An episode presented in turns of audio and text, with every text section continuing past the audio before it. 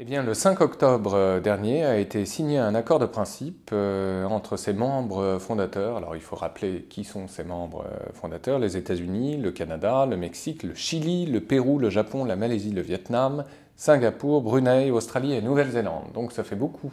de gens concernés. Euh, et euh, surtout, on, le voit bien, c'est à la fois les deux Amériques qui sont concernées, mais aussi une partie de l'Asie et euh, la Nouvelle-Zélande et l'Australie. Donc évidemment, c'est important. C'est une zone économique qui représente 40% du commerce mondial,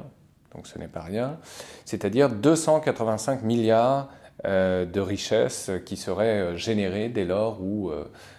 cette coopération économique entrerait en vigueur. Euh, ce qui n'est pas encore tout à fait le cas au jour d'aujourd'hui, mais incontestablement, c'est une grande victoire diplomatique pour les Américains, mais aussi pour les Japonais, qui euh, constituent finalement l'élément euh, moteur de ces négociations. Et surtout, il s'agit évidemment de créer entre les partenaires toute une série de réglementations en vue de la réduction des barrières douanières, mais aussi pour y adhérer, il faut naturellement euh, respecter la propriété intellectuelle, euh, protéger également les droits des ouvriers, euh, garantir une indépendance des syndicats, tout ce que, évidemment, la Chine réfute et tout ce à quoi la Chine refuse d'adhérer.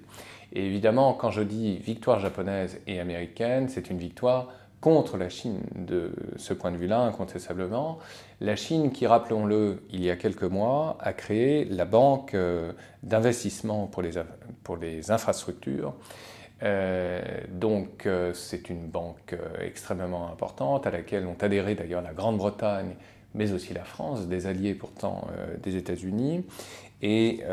donc c'est une victoire, je dirais, américano-japonaise dans un contexte où la Chine reste malgré tout une force de proposition dans euh, des projets concurrentiels tels que le fameux Regional Comprehensive Economic Partnership, le RCEP,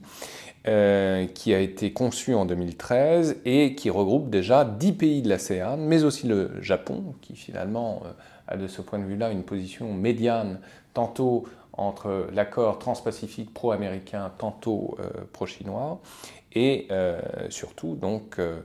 ces pays euh, se sont réunis récemment, le 16 octobre, à Busan, donc en Corée du Sud, pour avancer sur l'élaboration d'un accord final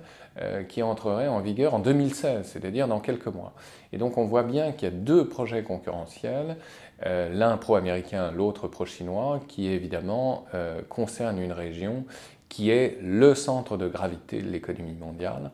Et évidemment, pour la Chine, il est tout à fait crucial de se positionner par rapport aux Américains qui, quelques jours, rappelons-le, après la visite du président chinois aux États-Unis, Xi Jinping, euh, l'ont emporté justement sur un, un, projet massif tout à fait considérable d'un point de vue de l'avenir économique même de cette zone.